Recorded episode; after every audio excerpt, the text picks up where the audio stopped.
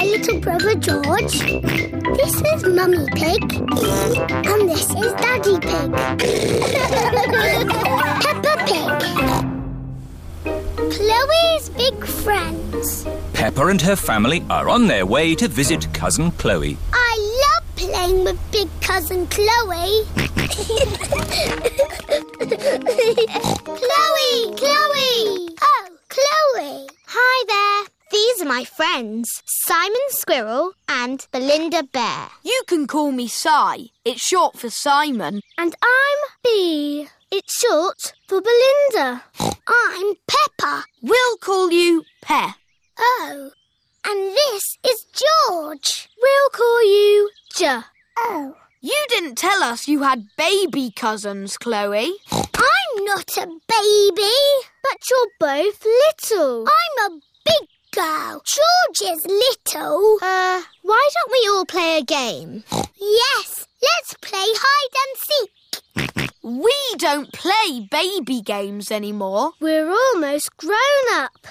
What about the yes no game? What's the yes no game? I ask things and you answer. What makes that a game? You mustn't say yes or no. Too easy. Do you want to play then? Yes. Ah, you said yes. That's not fair. I wasn't ready. B, are you ready? Yes? Aha! I win again. Pepper is very good at playing the yes no game. Can I ask the questions? of course. You don't mind me asking you the questions? I don't mind. Am I ever going to make you say yes or no? I don't think so. Oh, I give up. How do you always win? Easy. I just don't say yes or no. Ah, I win! You said yes and no. that was fun. Let's play another game.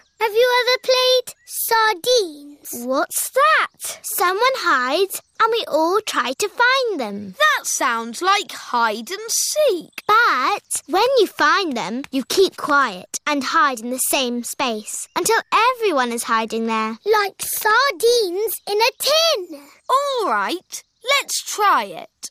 George, you hide first.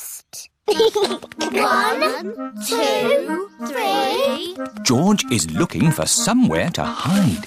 nine, ten. With you not, here we come. George, I can see your wiggly tail.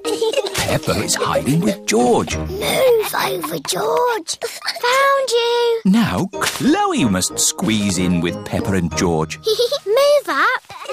there you all are. Now Belinda Bear must squeeze in too. Budge up. We're like sardines in a tin. Where's everyone gone? Surprise!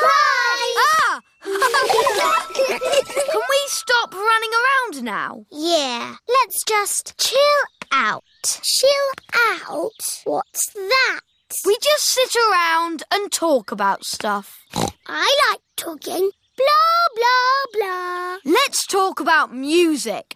I dig blues music. Um, I like Red's music. I like Green's music. We don't like children's music. No, What music are you into? I like this. It's very grown up. Head, shoulders, knees and toes, knees and toes.